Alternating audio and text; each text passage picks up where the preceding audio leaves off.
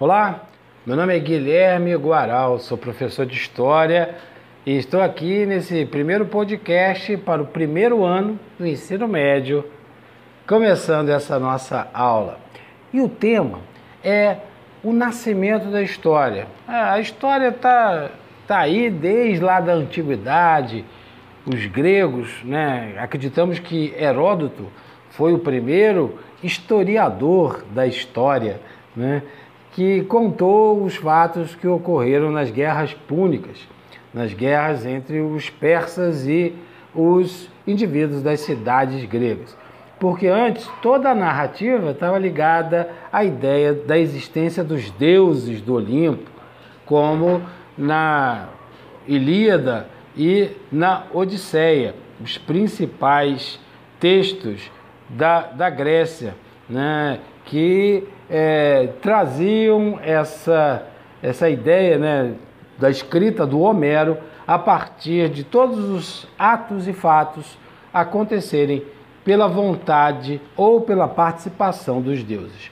Heródoto rompe com isso e começa a contar os fatos a partir da vontade dos indivíduos. São eles que fazem com que as coisas aconteçam e que as guerras se desenrolem.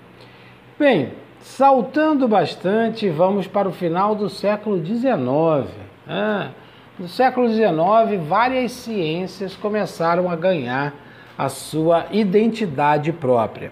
Isso porque é, as ciências da natureza, influenciadas sobretudo pelo naturalista britânico Charles Darwin, com a sua teoria da evolução das espécies, trouxe para a questão da ciência essa, essa ideia de que o que era científico estava ligado à comprovação teórica e de uma explicação a partir de uma experiência. Então, para ser considerado ciência, era preciso propor uma hipótese e comprová-la a partir de experiências. Esse era um dos problemas, né? É, essa, essa questão de comprovar com experiências era um problema para a história, para a filosofia, para a sociologia, para a geografia porque nem tudo, sobretudo quando estava pensando na relação entre os homens, como na antropologia, por exemplo, era possível criar experiências para comprovar as hipóteses levantadas. Por isso que essa esse grupo, né, de ciências, história, sociologia, antropologia, filosofia, parte da geografia, psicologia, economia são chamadas de ciências humanas e ciências sociais. A forma de enxergar essa ciência tinha que ser diferente, pois não tínhamos como fazer experiências com os próprios seres humanos. Em história, por exemplo, nenhum fato se repete. Ele pode ter, né, a história pode apresentar situações semelhantes, parecidas, mas nunca vai se repetir. Pense nisso. Você, por exemplo, quando está nas aulas, na escola, você pode ter o seu grupo de colegas que todo dia estar ali, vai estar ali na sala de aula. Mas não serão todos os dias que vão ter aulas com os mesmos professores. Então, por mais parecido que as coisas sejam, elas nunca vão se repetir.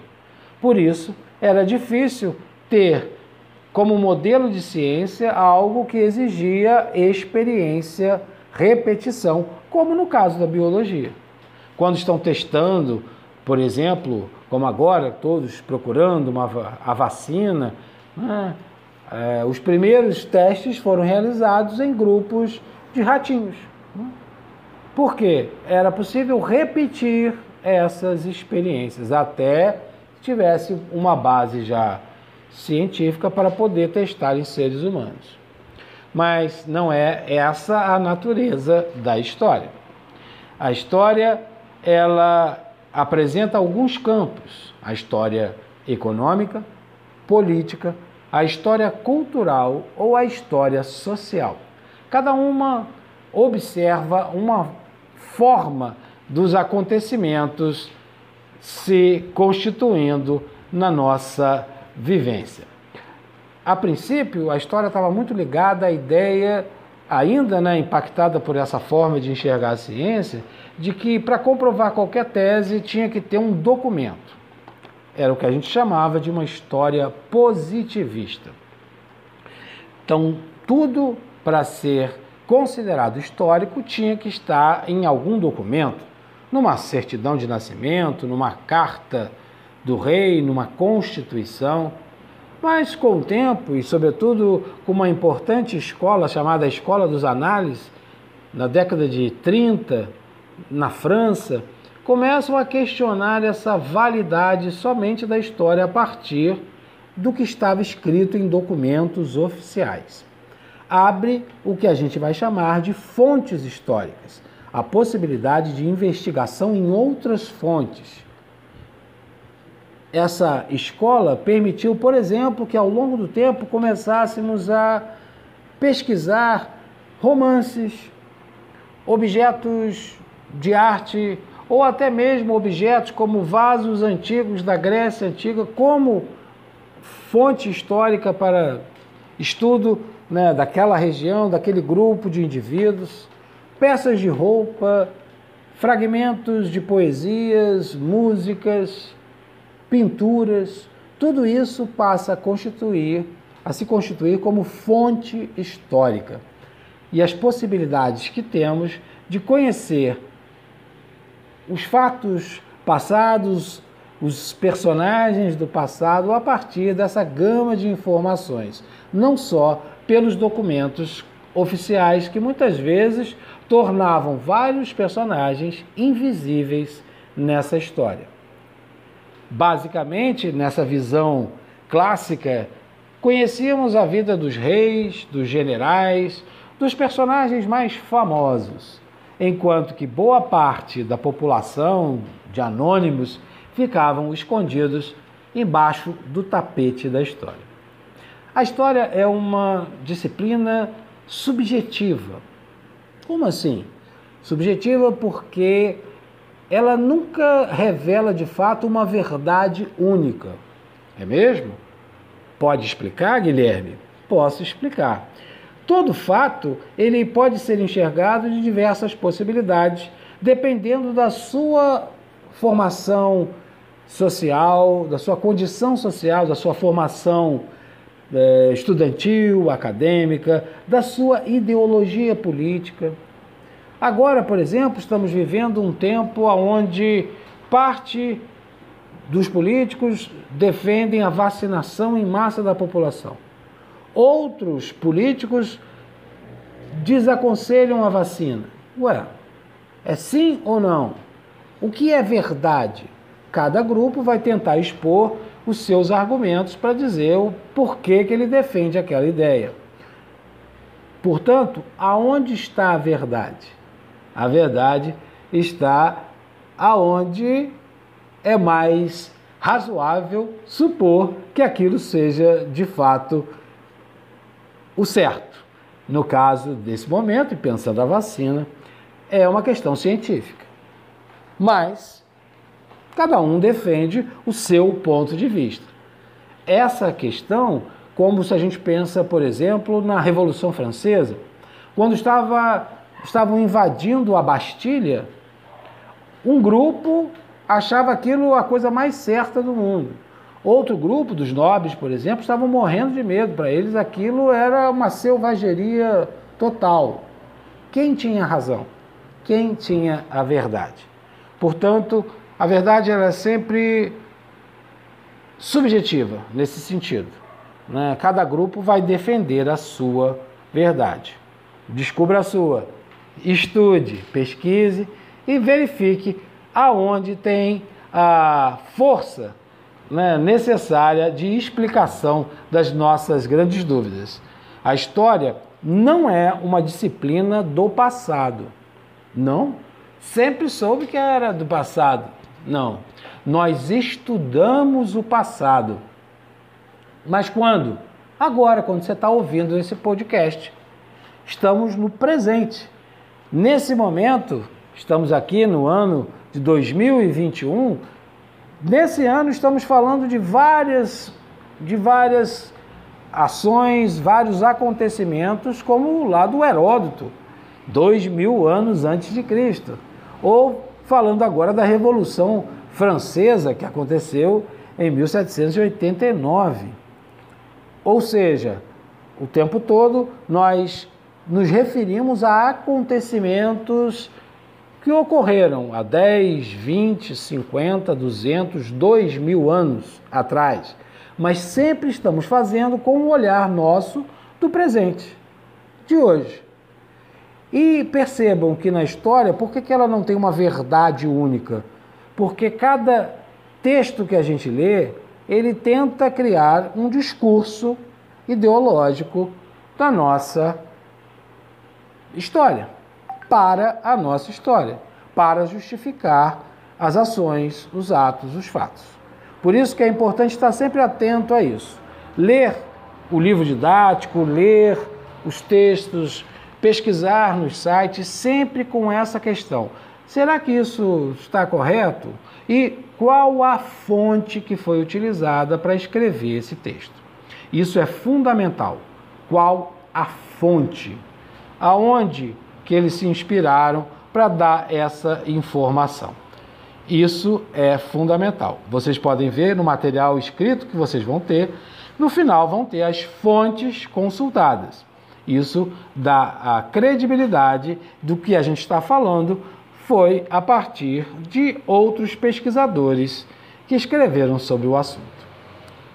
Nesse primeiro podcast nosso, também, além de pensar a história como ciência, falar do legado dos gregos muito importante para a construção da ocidentalidade. Nós costumamos dizer que a nossa tradição do mundo ocidental, da Europa, do, da América, fundamentalmente, é uma, tem uma tradição judaico-cristã, sem esquecer da grande importância do pensamento dos gregos, das cidades gregas das inúmeras cidades gregas, todas é, funcionando como cidades-estado independentes, e de onde surgem é, questões né, e áreas do conhecimento que estão aí até os dias de hoje, como a filosofia, a arte, a política, as diversas ciências, como a matemática, a biologia. Os gregos, né, e pensamos aí, sobretudo em Atenas, uma cidade que floresceu, sobretudo na questão da arte, da filosofia, é, os gregos trouxeram essas contribuições para começar a pensar em algo diferenciado em relação a responder às grandes perguntas que eram feitas desde sempre: quem nós somos, de onde viemos, para onde vamos.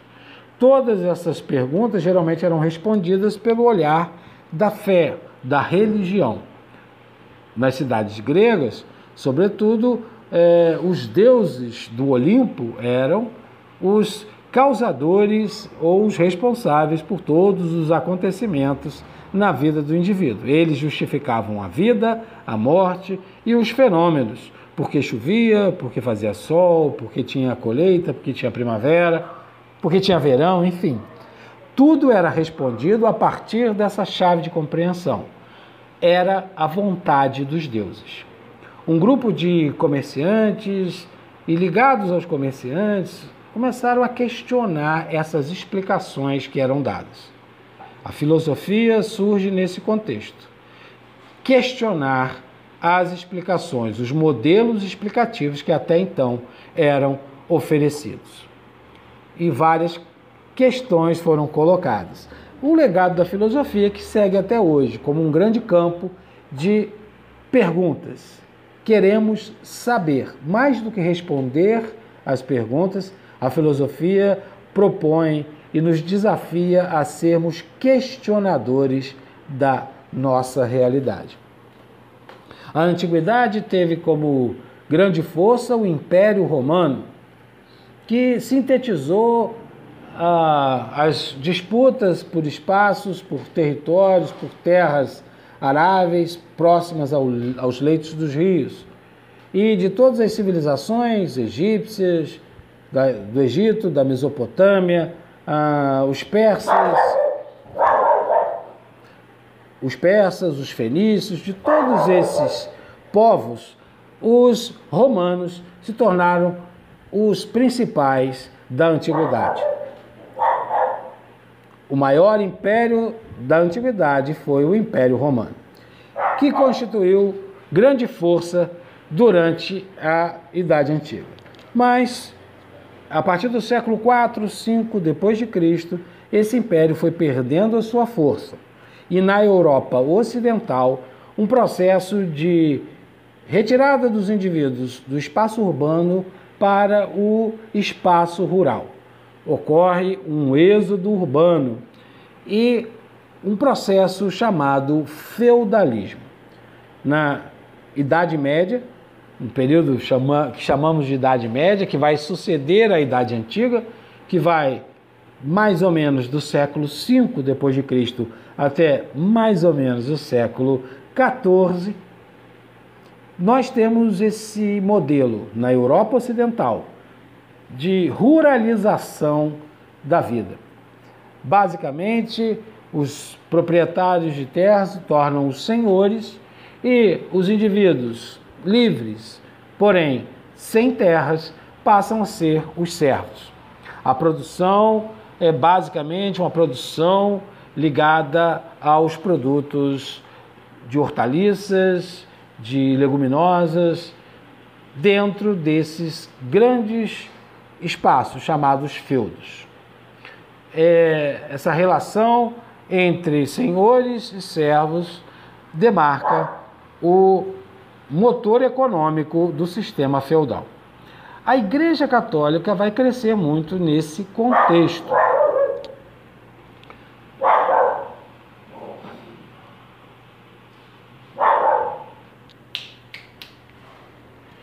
A Igreja Católica vai crescer muito nesse contexto porque ela ajuda a garantir a tranquilidade entre senhores e servos. A Igreja Católica surge com é, depois da morte de Jesus Cristo, a partir dos seus seguidores, principalmente Pedro em Roma e também Paulo, que vai passar por várias regiões do Oriente e também né, em Roma, né, essa religião vai sendo difundida por várias regiões, na né, Jerusalém, da Judéia e também do Império Romano. Então, internamente, pelo Império Romano, o cristianismo vai ganhando força, vai ganhando força e espaço.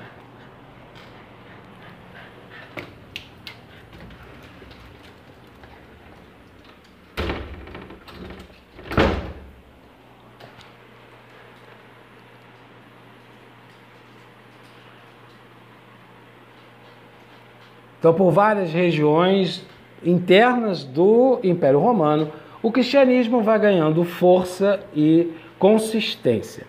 Com o passar dos tempos, vai se tornando inclusive a religião oficial do Império Romano. Com isso, a instituição Igreja Católica vai se tornando predominante na Europa Ocidental e vai ser determinante para que o sistema feudal aconteça, se estruture e seja o regulador das classes sociais durante o período. Dentro do cristianismo, nós temos o clero regular, que são os padres, os bispos.